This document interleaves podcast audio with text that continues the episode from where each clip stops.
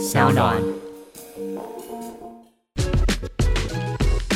就就就爱讲干话。Hello，大家好，我是海苔熊，Hello，大家好，我是 Skimmy，欢迎收听。就爱讲干话。哎、我们之前呢、就一直听说张爱玲的小说好像很有趣，然后又很深。没错然后记得《色戒》好像也是嘛。嗯对然后那个《第一炉香》也是很最近很夯的，像拍成电影。因为电影要上映了，所以对对对对。嗯然后我就觉得天哪，那个。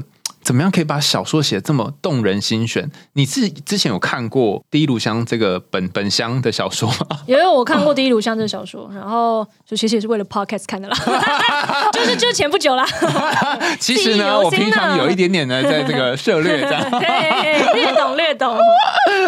为什么叫第一炉香啊因？为它其实叫第一炉香的原因，是因为它本身是有点散文、短篇从这种类型的嘛。那其实张爱玲她在一开始的时候，她就写说，你就是请。各位听这个故事的读者，点一炉沉香屑，然后在这一这一炉烟烧完之前，听我慢慢讲一个战前香港的故事。所以，他第一炉香的意思是说，你这一炉香烧完前就听我讲这个故事。所以，他之后第二个故事叫第二炉香你。再点第二炉香啊，对对，你再点第二炉香，它、其。实是一个就是这种意境的感觉。对对对，哦，所以跟故事本身无关跟故事本身无关。对啊！我还在一直想说，那既然有第一炉香，所以故事里面的谁是香，谁是炉呢？这边想老半天你真的是，一个很肮脏的人类。没有，因为我一直以为跟这个故事有关嘛。那它就会叫第一香炉，它就不会叫第一炉香。好好笑，第一香炉。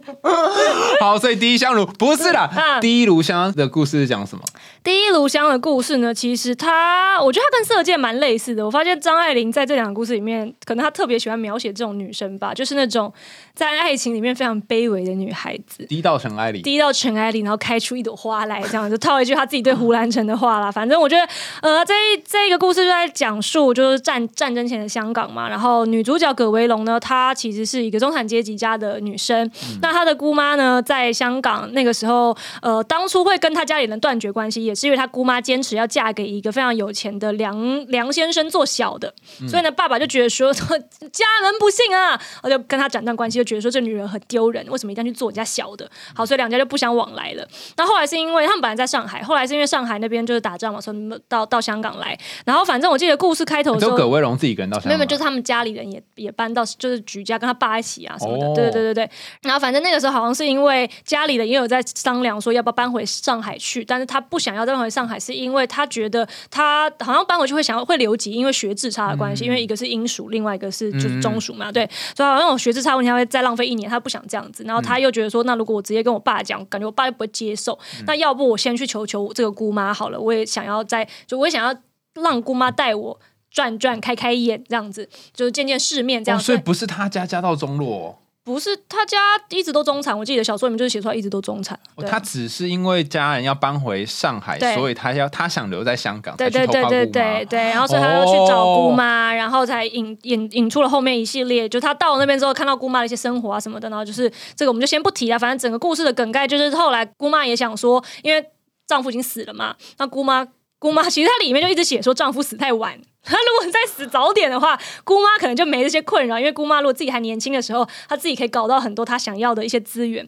可是因为丈夫死太晚了，所以呢，这姑妈已经有点就是、呃你知道人老色衰，对对，风韵风韵的部分。所以其实姑妈呢也一直有在想说，她应该要再培育一个她底下的，就是有点像第二把交椅，就是接班人这样子。那大家联手起来就可以老中青三代同吃这样。对，那所以呢，那她来的时候，她也想说好啦，一开始是不答应的啦，但是后来自己想一想说啊，也没差，反正有有一个人就是有一个晚辈这边陪我讲讲话也不错，哦所以呢就是姑妈她家这个这个梁太太家，她有一点像是一个高级干爹套房的概念，对，差不多就是这样子，就是交际花嘛，对对对，他其实接待不同的干对爹们。对对对对，那反正就是后来就姑妈就收留他嘛，收留他之后，他也确实见到了很多上流社会的一些各种事情，包括也有一些姑妈的一些老老相好，想要也送他一些礼物啊什么之类等等的。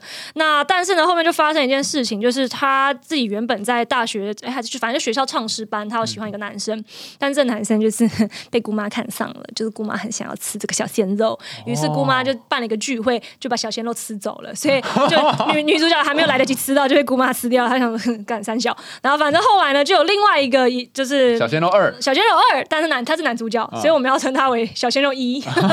好啦，这个是乔琪乔，对对对，反正就是彭于晏啦。对彭于晏呢就出现了，然后彭于晏就是，反正彭于晏就是也是一个喜欢拈花惹草的豪门公子哥儿，但是大家不要误会，他身上是没有钱的，因为呢，他家里他妈妈是一个非常不受宠的外籍新娘，就是你知道那种第十四个妾啊什么之类的，然后是哎他他好像是混血，是不是？他是混血，妈妈就外籍新娘啊。然后反正，所以他其实身上是没有钱的，他就是一直周旋在有钱的太太跟小姐们间。他其实就是就是梁太太做什么事，他就是梁太的男生版翻这样子。对对对对对对。那所以结果呢，就是谁知道葛维龙就对他就是 一见倾心了，没错。然后两个人就是爱的难分难没有，也只有葛维龙单独爱的难分难舍，对方是没有啦。对，没有啊，我刚刚不是说我不能爱你，但是我可以给你快乐吗？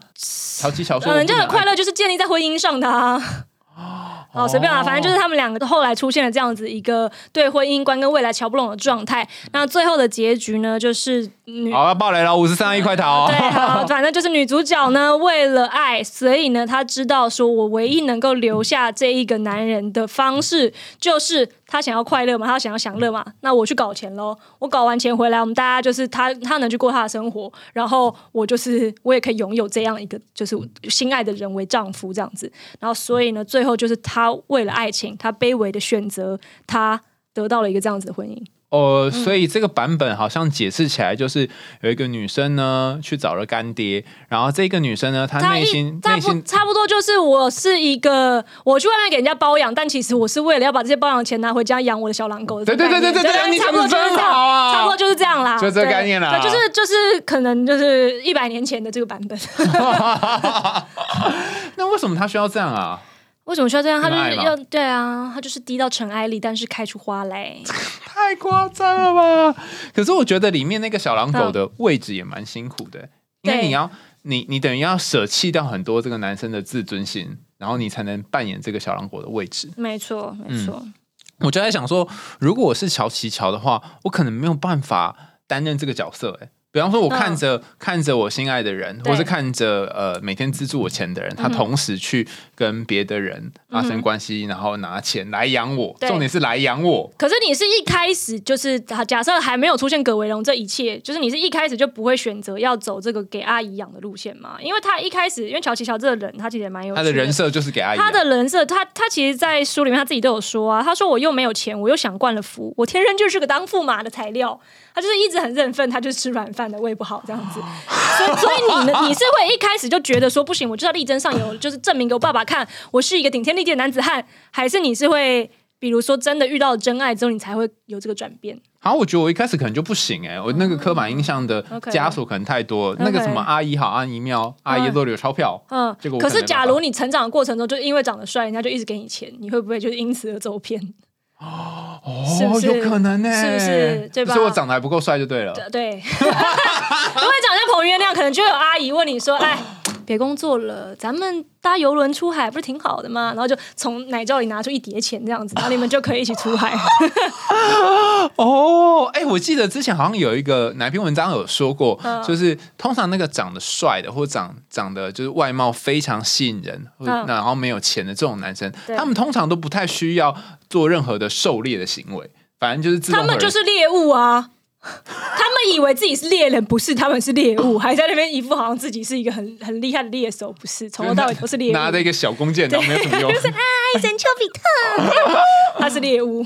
哦，所以只要在那边坐着，就会有人直接扑上来。对但那个当久了被扑的角色，不是也会无聊吗？然后会对，他会慢慢失去自我。什么？我最后 啊，你为什么我都要相信你啊在！惊讶什么？什么叫慢慢不会？吗？你你说什么叫慢慢失？慢慢失去自我，就是你会对于一些个人的自我完成、自我实现的这个部分，你会越来越没有办法去接触这个比较高我的部分，你就会一直流连在世俗的快乐当中。但是这个快乐是很肤浅的快乐，所以其实你时间久了，你难道不会就没有办法感受到比较多？更真诚的、更心灵的、更深邃的东西吗？哦，比如说，我真的去努力完成一件事情的这种成就感，或者说我真的去试了，知道我自己的就是 boundary 在哪里，这种就是自我的了解，它其实是不会。你说他缺乏那个自主性，然后大部分都是别别人帮帮他掌控这样子。对啊，对啊，就像乔琪哦其实也是这样子啊，他看似好像一直去搞人家家里的梅啊，但其实他自己也知道他自己就是没什么本领。所以就是有一种内在的空虚感。他他小说里面看不太出来，因为篇幅比较短啊，他就是只是写了一个玩世不恭，然后软烂的人这样子。你你是不是说这个跟那个什么《绝代宠记》有点像哦，？对对对，其实《绝代宠记》那个时候我在看，哦，那部电影拍的很好，大家可以去啊，看一下。这他的《绝代宠记》这个记是男生还是女生呢？女生，女生，他在讲的是威尼斯的一个真实的名记的故事。嗯然后，因为我觉得很像的，很像的一个地方是哈，因为那个其实我觉得它像第一炉香蛮像两个东西的，一个是我刚刚讲的伯爵顿家族名门运势嘛，然后另外一个是绝代宠记嘛，因为它其实第一炉香里面讲的是香港的名利场，然后就是社交花门之间的各种为钱为名的一些就是小手段啊，一些风流韵事这样子。那其实跟伯爵顿有点类似，因为伯爵顿他其实在讲英国嘛，那因为香港之前也是英国统治嘛，所以他们是的的那个整个文化是有点类似的。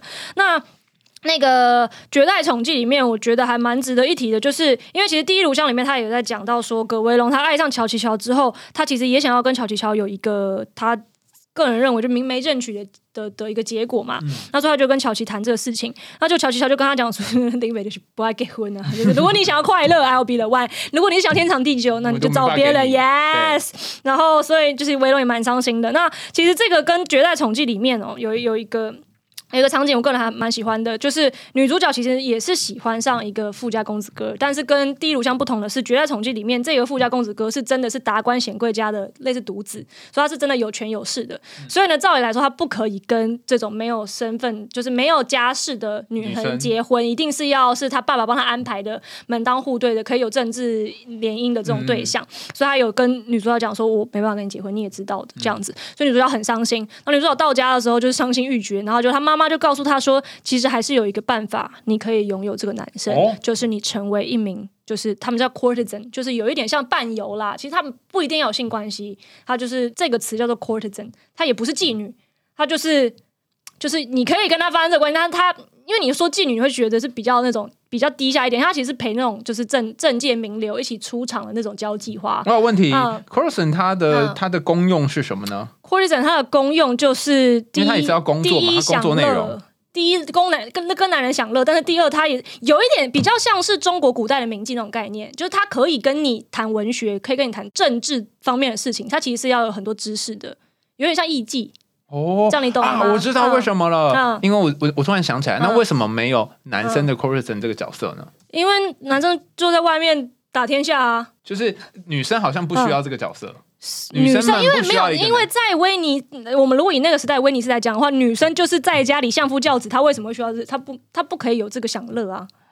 哦，对对对，所以呢，那个时候因为女主角《绝代宠记》里面女主角妈妈自己本身年轻的时候也是一个 courtesan，她退位之后才、就是退位退位之后才这样，隐退之后才这样，就是就是生儿育女这样子。从这个统计他就当了 c o r s o n 对，她就她妈就妈妈就跟她讲说，其实还有一个方法，你可以拥有这个男生，就是你成为一个 courtesan 这样子。然后女女儿一开始不愿意嘛，但是后来妈妈就是就是反正说服了她啦，后来就培养她成为 courtesan，然后她才就是成为了威尼斯的算是第一名妓这样子。那其实，在第一炉香里面，她也是心上人拒婚嘛，所以呢，女主角也很难过，然后也是有一个 mother figure 出来跟她讲，就稍微跟她谈，然后让她知道她其实可以用另外一种方式拥有这个人，然后导致女主角蜕变这样子。但是在《绝代重记》里面，女主角蜕变是好的，她成为一个就是她自己其实也还蛮向往类型的女性。但第一炉香里面是她转变之后，她就变成一个帮男人搞钱的 一个女人这样子。哎，我觉得这是还有文化的原因呢、在在威尼斯嗯。会会不会是这些女生们，她其实是可以以 c o r s o n 当做一个职业，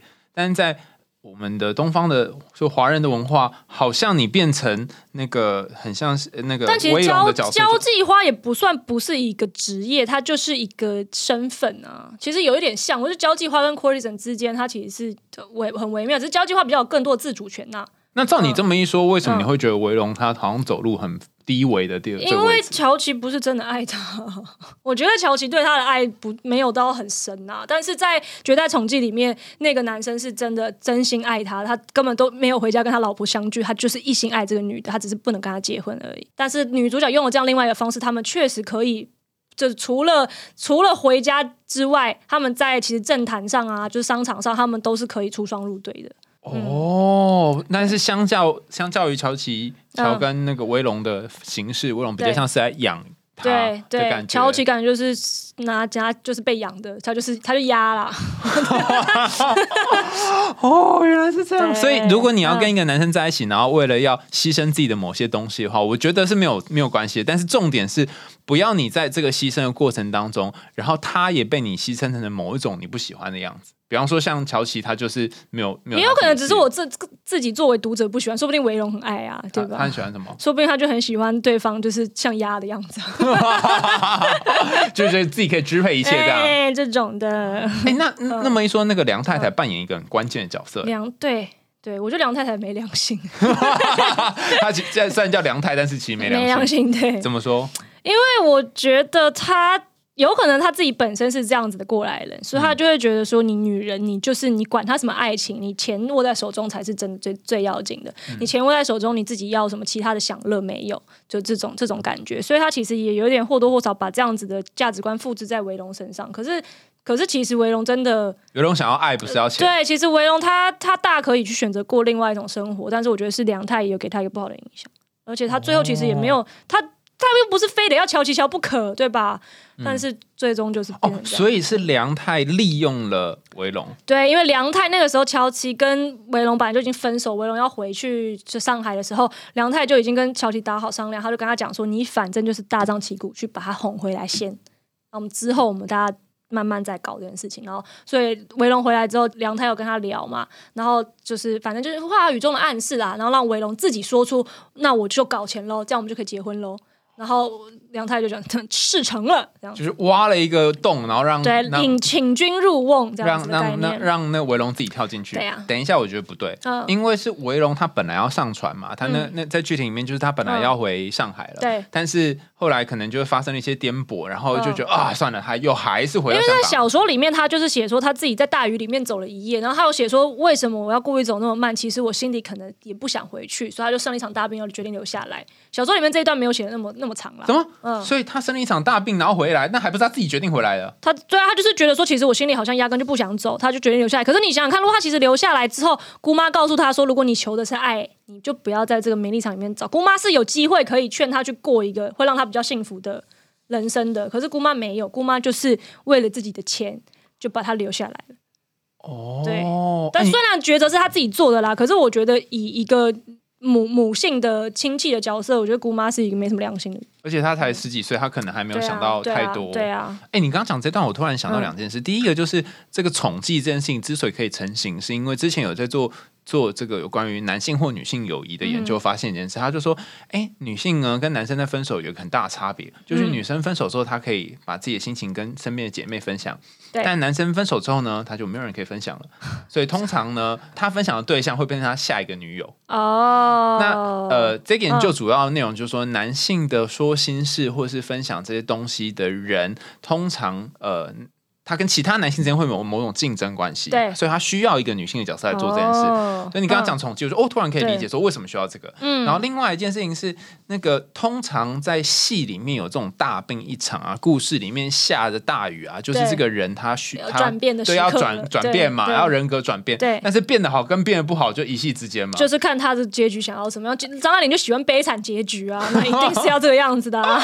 就一定要有一个 对啊，但是我觉得从另外角度来看，那个、嗯你说乔琪，他应该也是绿茶婊当中的翘楚吧？乔琪乔他。真的是就是绿茶婊本婊哎、那你说为什么他、嗯他见过世面的或没见过世面都扛不住啊？没有，我我这边写的是没见过，因为你这边原本给我的问题是说，为什么女主角会喜欢上乔琪乔？对对对，。我也很想知道那。我就是觉得说，他就是就是绿茶婊的手段嘛。你今天如果是一个初出社会的男性，你可能也扛不过一个超级正妹，然后手段很好这样子。来来来，来各种跟你有一些你就像乔琪里面的那种啊，爱撩不撩的啊，然后讲一些那种情话，我都忘记他讲什么了，反正 就讲一些各种那种情话啊，就这种的啊、女生也女生也没见过世面，她就也扛不住啊，真的吗？扛不住吧？加上她有长彭于晏那样，所以，比比如说，我如果在，因为剧里面有一段是这样，我在这个聚会上旁边有一个嗯小桌子，然后对。在桌子上面放一杯酒，然后我说嗯。你干嘛来这里？呃，我就在这边等你啊。这种你你就 OK 了，你就会被撩上，这么简单哦。如果他长得像彭于晏的话，好，不是因为小说里面确实也是写他是一个混血帅哥，哦，那我们就想凤小岳好了，只有又回到华灯初上，怎么出不来啊？所以只要不管只要是凤小月型的，不管他讲什么，你好香啊，这样也不是啦，就是因为本来你如果外表漂亮的话，你讲一些漂亮话，讲起来会事半功倍啊。你就是只要善于撩动别人，其实你就可以说。那我来问你，啊。我来为广广大的男性听众们，嗯，就来问你一个问题，就是如果今天我是外表普普，对然后一般般，对，然后我如果要撩的话，要讲什么？我觉得你应该就要走真诚诚恳的路线。对，比如说像我这么不帅的，要怎么办？我觉得你们应该就是大家先从认识彼此开始，就是以做朋友为基础。那你就你应该知道怎么做个贴心的朋友吧？嗯嗯，你就在贴心的朋友的基础上，但是让他知道说你不想要被 friend 中。你曾经有那种像嗯呃。这个故事里面的男诶、女主角，因为一时不甘心，然后又回头的这种经验吗？有哎、有哎、有哎、但是我没有回很久，但回了三天而已吧。三天是怎么回事啊？就三天之后，我自己想想，觉得说没必要干这种事情，然后就跟那个人说：“哎、我们要等你喽。”然后那个人就说：“好。”哈，对，事情是这样的，就是呢，他是一个甘蔗男，嗯。然后他那时候就是跟我已经开始了之后，然后他才跟我讲说，他前女友一直勾勾底啦，就是各种一哭二闹三上吊啊，就说、啊你不跟我复合的话，我就要去山上带着我们养的狗消失之类的，然后还去医院诊断说，就是有一些精神上的状况，所以就是搞得男生也就是你知道有一点问心有愧之类的，然后所以反正后来最后是他跟我说，他女朋友前女友这个样子，他真的觉得他应该要再回去给他前女友一个机会，要前女友就哭着求他什么之类的。然后我本来是觉得说就很不甘心啊，就我就抢输啊这种感觉。虽然我从头到尾没有要抢，你知道吗？但他就是莫名其妙让我觉得你有抢输的感觉？对对，然后所以我就说，然后我忘记那时候是怎样，好像我就说，还是我给你一段时间，就是你处理好之后呢，我们大家就这件我们之之间这件事情在意嘛，这样子。然后他就说、哦谢谢你愿意等我什么之类的，然后。自己想一想，过了三天，想说我何必呢？我想说外面大把长比较帅的，个性比较好的，然后又没有前女友这种家类的，我为什么要等他呢？家累。对，然后我就第三天我就跟他讲说，哎、那个我自己想一想，我决定没有要等哦，你们就爱干嘛干嘛。然后他就说也行，啊，也行。他他的意思就是，我忘记他具体讲什么了，因为他是一个就是只要情绪上他就不善言辞的人，所以他的意思就是说，好，就是反正我就是尊重你决定这样子。你们好像在那个、嗯那个淘宝买东西，然后买一买，到不好意思，我不买了。，对，就是差不多就是这种感觉，差不多就是这种感觉。我之前好像大学的时候有过这种不甘心的，嗯。然后那时候因为大学的时候通常都是学学长都会去追学妹，嗯，然后我就喜欢上同届的，对，那但是学长总是会想办法把他的魔掌伸下去，就是学妹这边，然后我就我就很、嗯。我就很不甘心，就输了那个学长。那学长也也真的还蛮帅的我觉得很帅，然后他会会打篮球、啊，还是你就跟学长在一起对，？我后来不是，就是他会打篮球啊，然后呃，就是那个喝喝饮料姿势都很帅，不知道为什么会觉得听起来像是你很爱他。怎么被你讲出来了呢？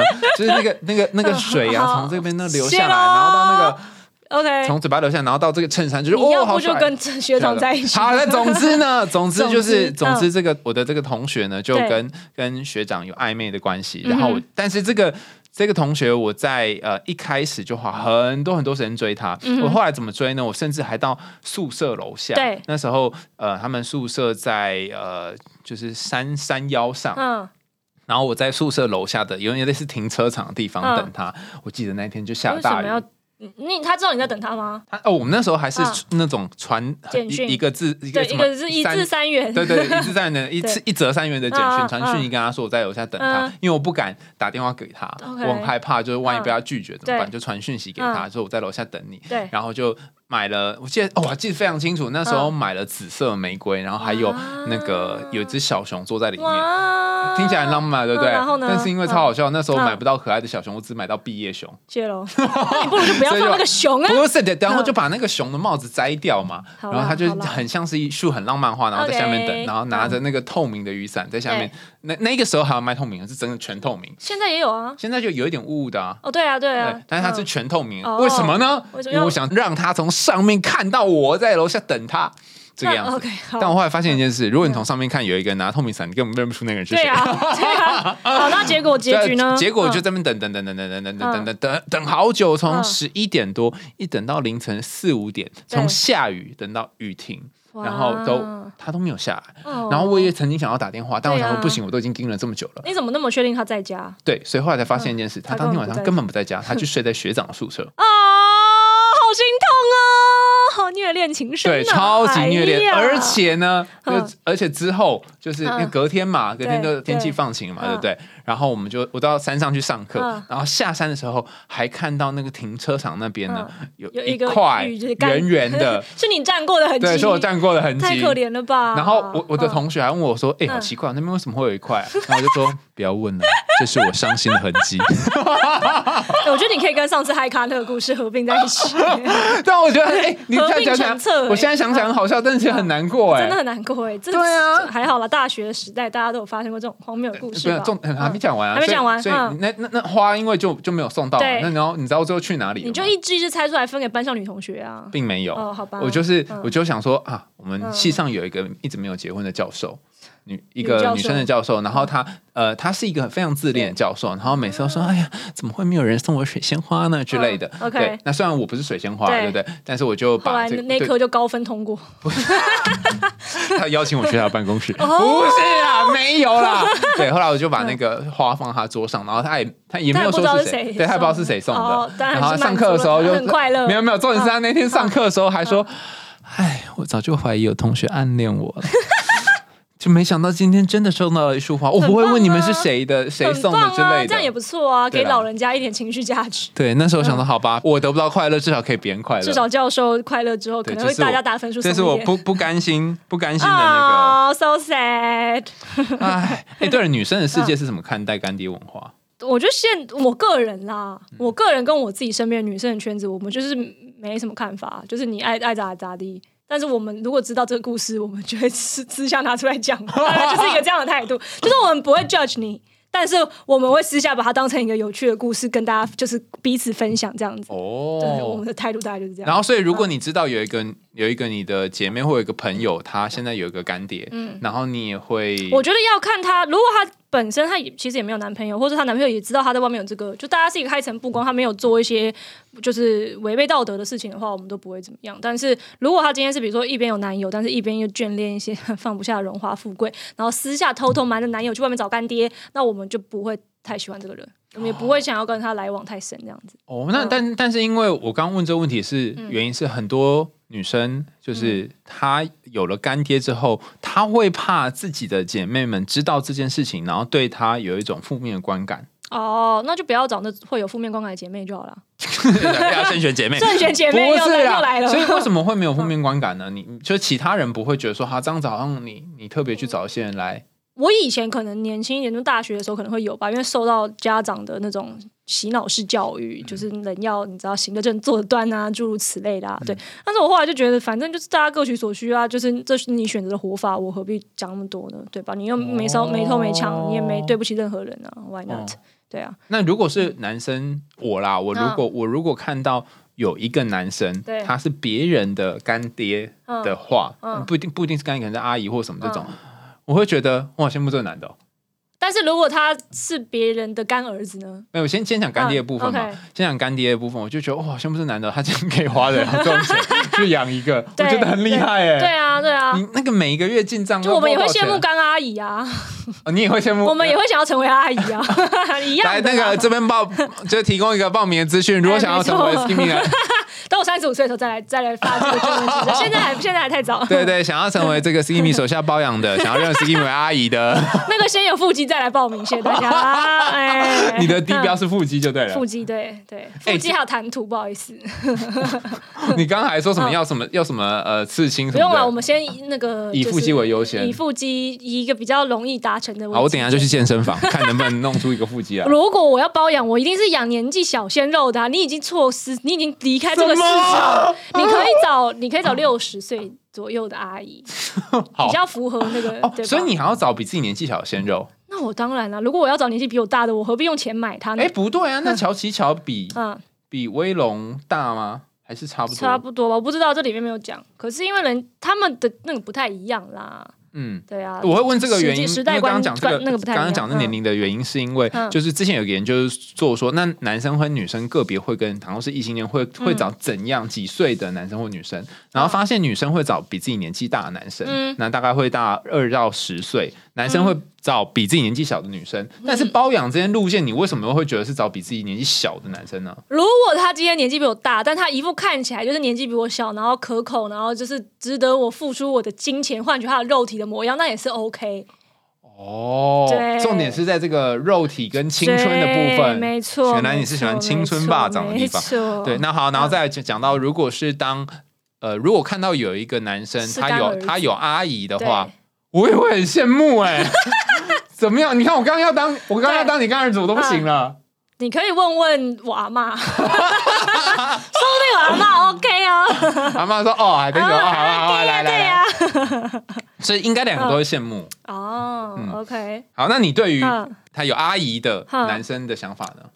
不知道我会以一个非常严格的目光来审视他身上的种种的条件。例如说，例如说，如果他今天就是确实颜值 OK，然后就是有他的谈吐，有他自己的那种会哄人开心之处，那我就觉得说，哦，那阿姨就是包他合理，就是感觉阿姨赚到。可如果他今天就是也就是长得也不咋地，身材也不咋地，讲话也不咋地，然后就是整体让我没有感觉到他有任何有魅力的地方，我就觉得阿姨图什么 哎，有的人是图一个我有包养人的感觉，哦他可能不是图那我会觉得他有一点，我会我会以一种觉得这个男生德不配位的感觉，他德不配位对，我会觉得他得到太多不该属于他的东西了。你这还有 还有上不上位这个问题啊，太我会觉得他夸张了。有一点不敬业是哦。不好，所以敬业的人要精进自己的身体，然后精进自己的学识，精进自己的、谈吐。不行，我对干儿子内心有一个幻想的那个角色形象，他最好就是符合这个形象。好，所以刚刚如果符合这些形象呢，请在 Skinny 三十五岁的时候报名当啊。我觉得像何宇恩，他就可以当干儿子。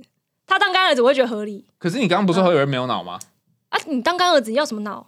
啊，所以你刚刚的条件就可爱可爱，懂得讨人家欢心就好啦，哦不需要有，对不对你？上一集才在说他这么白痴，然后现在突然又说他可爱但是如果他是苏包养他，我就会觉得 OK。但是因为他一直要以一种对等的关系去强迫苏接受一些他自己的年轻人的恋爱观，我就会觉得这人很烦。哦，那我知道了，我现在终于理解你狮子座的部分是什么。嗯你想要有一个掌控感，嗯，然后这一个人他最好是可以任你摆布，然后又是一个小鲜肉。对。如果我要付钱的话，那我就是希望得到这样子的一个回报。一只狮子养一只狗的概念。对，我要买的话，我就希望买到这个产品。谢谢大家。哦，好。然后最最后有一段我真的不懂，所以我要问这个达人，好，好就是女主角最后。说他希望男主，他坐在车上嘛，然后他希望男主角送给他一个谎言，但是彭于晏就没有讲，他就说他不愿意。然后女主角最后就对着窗外说了一句“我爱你”，嗯这到底是什么意思啊？没有，因为我觉得他其实是在，他其实是在呼应他前面这一整段，他其实是为前面这一整段做一个结尾。嗯因为他前面是他们两个人去逛那个新春市场嘛，对不对？然后就是很快乐啊。嗯，那呃，因为他其实，在书里面他的接法是说，就是好结婚了，然后结婚之后，就是乔琪还是在外面就各种花天酒地啊，玩女人啊，过他的开心富少生活啊，这样子。那他就写说，就其实维龙心里也不是很，就是也也有点不是滋味。那他就说，但他话锋一转，又说，但是维龙还是有维龙的快乐。然后就捡到说他们两个去逛新春市场。那其实这一段就是他们两个人单独出去，有点像在约会。然后乔琪这段时间是完全就是属于维龙的，所以维龙就很开心，那他就很快乐嘛。然后结果导致他那个不是披风就被烧了嘛，然后乔琪不是帮他踩踩灭嘛？所以就有一个这样子情绪的一个波折，吊桥效应嘛。所以乔琪才突然就突然就跟他讲说，突然就就跟他讲说你。反正他，我忘记他在跟他讲什么了啦。他就是他就是有有问他说你怎么那么快乐？你难道都不会觉得说我们之间的那个就是权利义务分配不均啊呃什么之类的吗？对对，那其实。维龙就跟他，维龙就跟他讲说，人跟人之间的关系里面根本谈不到公平两个字。那其实，在这一段这一段对话当中，乔琪还有跟维龙说了一个我个人觉得蛮关键的台词，就是因为维龙不是跟乔琪说。你这个人呐、你连就是说一句谎哄我高兴你都不愿意。然后乔西就跟他讲说，你也用不着我来编谎给你听，你自己会哄自己。哦，对，对他，其实我觉得这一句是这一段里面就是最关键的台词啊，就是维龙这个人他为什么可以爱一个这个男的，然后明明就是掏钱养他，可是他还低到尘埃里开心的开出花来呢？就是因为他会自己自我说服啊，自己灌溉，对自己自我说服，一直就是你知道自欺欺人的，有点自欺欺人的概念啦。讲难听自欺欺人，讲的好听是他可能比较正面吧。可以催眠自己 对。对对对对，那所以呢，才之后才会讲到最后，就是他这个就女男主角又不愿意嘛，女主角自己对窗外大喊说“我爱你”，他其实就是在代表这两个人的关系，就是这男的连撒谎哄他开心都不愿意，但这女的自己爱他爱的很快乐，女的对外面对着车窗大喊我爱你，他都快乐，大概就是一个呈完美呈现他们两个的关系本质。我、觉得这一这一动机也自己发电的。对啊这一幕，我觉得个人我自己的理解是这样子的。嗯哎、你这样一讲，我就突然整个嗯顿、茅塞顿开了。嗯因为之前在研究伴侣关系的满意度的时候，有一个非常重要的关键，就是说。到底一个人怎样会在感情里面觉得快乐？嗯他们研究了老半天，最后对发现了一件事，嗯这跟没发现也是一样的？就是他发现了什么？他发现就是说，对方做什么不重要，嗯对方有没有说我爱你也不重要，对重要的是你有没有觉得你被爱。对，那不是跟没讲一样嘛，对不对？是但是但是这嗯这一个条件后面嗯有一个背背后条件，它有几种做法嘛？对对方做出一些爱你的行为，对方嗯让你觉得你有被关心，然后被信任等等。那还有一条是最可怕的，嗯就是你自己说服自己他爱你。嗯，那所以那个威龙应该是走这个路线，他是走这个路线啊。他就自自己发电那边就自己动用很多动力，对他好爱我，对，差不多就是这种概念。所以在感情里面，很多那种已经没有办法再走下去，但是他还继续跟着人在一起讲到这个，我跟你说，我最近才亲眼目睹了一件可以拿来佐佐证的我们刚刚讲的哦这以上一次荒谬事情。电发电式的爱情？发电式爱情，就是事情是这样。那天我就三更半夜，然后我就一个人坐在窗台上，就是看一些影片这样子，然后听到下面有人在吵架，然后就对面胡椒饼摊前面有一一男一女好像谈分手，因为一开始是先是那男的讲电话跟他兄弟，那男的讲电话很大声，就说你很鲁小哎、欸，说不要就是不要嘛，我想到底在吵什么，后来他们俩就走了，然后过一阵子又回来，然后多一个女的，然后就是那个女的应该是不想跟男的分，然后就在街上拉拉扯扯拉拉扯扯，然后那男的是已经连我就是已经不爱你了嘛，就讲出来吼超大声的哦，就是我是在对接的七楼，我都听得到这样子，然后。女生还是不要，然后女生就一直拉他，一直拉他，然后男生就一直说：“求你放过我好不好？”这样子，后来男生就说：“你再这样要报警喽！”然后拿出手机来要报警，结果女生又去抢把他抢走，然后反正就是一直不让他走这样子，然后就女生就一直一直拉着他，然后男生到后来是已经成一个半崩溃的状态，然后就一直坐在那边，后来也不想反抗，就听女生讲，但是女生不知道讲了什么东西，因为太远我听不到，但是男生就气不过，就先赏他一巴掌，第一巴掌比较小力，后来女生还是拉着他继续讲，而且这个时候其实是有旁边有人骑机车经过，看到男生动手，是有停下来想说他们有没有需要帮助，结结果可能是看到那女生又就是你知道去去挽着那男生的手拉住他，想说家别人家务事不要介入，然后就骑走了这样子，然后女生又在那边讲了半天，男生可能真这一次真的是气到就伤了一个比较重的，后来那女生终于决定要结束这回合，女生就就好像就是就就走了这样，就两人各各回各家。然后我在楼上看了这一切，然后就觉得天哪，这个晚上也太快乐了吧！等一下，那我觉得这这就是永群众吗，对啊，他他就是他的永动机式的爱情哎、我想说，男生在这么前面就已经讲说我不爱你了，你放过我好不好？他后面还要拉那么一大堆，我也而且拉到你男生打他第一巴掌，他都还没有就是有被激怒，对我就觉得很厉害。哎、可是、嗯可是不是说要抵制暴力吗？那这样子打打打，万一就是打出人命来怎么办呢？可是我真的可以，因为我自己有一个朋友，他就是也是被前女友逼到，因为前女友他的那个前女友就很擅长讲一些话来激怒对方，然后激到那个男生是，因为男生其实本身是一个很温文儒雅的人，他甚至气到有打他这样子，然后所以我觉得，我觉得有些时候真的也不能怪。动手的人，但虽然动手不对，可是有时候我可以理解。比如说，像男生前面他其实没有要动手，他只是一直叫那女生不要碰他，女生还一直要去抱着他，那让人那么拉拉扯扯，然后又不准他报警，那你说他能不气吗？哦，哎、嗯我之前在看那个家暴的文献的时候啊，然后里面有讲那个行为人跟被行为人，就是打打的跟被打的。对然后其中有一段有一有一段案例，我真的印象非常非常深刻。嗯呃，访员就是访那个被打的那个女生说，那那时候他为什么打你？嗯她说他就是对我这样子啊，他嗯从来没有对我好。过讲了一段嘛，对对不对？嗯他同时就是访那个行为人，问男生说：“你那时候为什么打他嗯？”他叫我打他的。对呀，然后很多人都这样吗？你有种你打我啊！对对对对对对。然后后来他们去调那个，因为他们有申请保护令，所以有那个监视器嘛，对不对？然后就看到那个女生就是本先去嗯先去推那个男生一把，然后呢就。自己推到墙角，自己先推到墙角，然后然后说：“有种你打我啊！你打我啊！你敢打就打下去啊！你真的那么爱某某某，你就打我啊！”哈，然后然后 男生就。男生就他说：“其实已经今天我就成全你对了。他其实一只手已经在那边呃，但最后还是打下去”了。哦然后那个时候嗯，那时候那男生说他也很后悔，他也知道这个这个女生是要逼他，对可是好像就不知道为什么就会有一股气就会过去，然后最后因为嗯毕竟是论文嘛，所以后面有一个正向的结尾，然后他也要解释这个行为，然后他最后就说：“哦，其实有时候是这样子的，就是。”被行为人要透过行为人的，就是打打你的那个，不是他可能这种打或这种讲的，对，来确认对方已经不爱自己了。哦，要一个就是说明白的概念嘛，对，closure 的概对，念。要要你就跟我说清楚对，，要你就真的是。弄得大家都很痛苦。因为我后来看到那女的自己骑车走了之后，那男的一个人失魂落魄蹲在路边这样子，然后一副很懊恼的样子。就是我到底干了什么？对，他就想做这件事，但是为什么要这样子怎么会变成？这样？对，嗯，那我问你，如果你是那男的，你会怎么办？不是我其实一直很好奇，是那男的为什么？因为中间有一段是他兄弟在旁边帮他叫好计程车了，门都拉开了，他为什么不把那女生一一把推到旁边，冲上去关门开走就好了？一定要在那边跟他闹？哎，等下等下，嗯你是说他那个男的旁边还有别的兄弟？对啊，就刚刚原本一开始他在讲电话的时候在了兄弟，后来整场都在旁边，然后那兄弟到后就是他们已经拉扯到后面的时候，那兄弟就是说要不要计程车？走了啦，兄弟兄弟说，哦，好可怜哦然后我等一下还有约呢，我等一下还要打传说对决，怎么不赶快结束？那他叫计程车来之后呢？计程车来了，然后计程车在那边大概等了五到十分钟哦，然后因为那个人一直不上车，然后后来兄弟就叫计程车先走了，这样子就让计程车先开走，然后兄弟继续在原地等。好，那我有我知道为什么会这样子，嗯虽然我不晓得他们实际对状况是怎样嗯，但是有一些人他他就是不想要对方。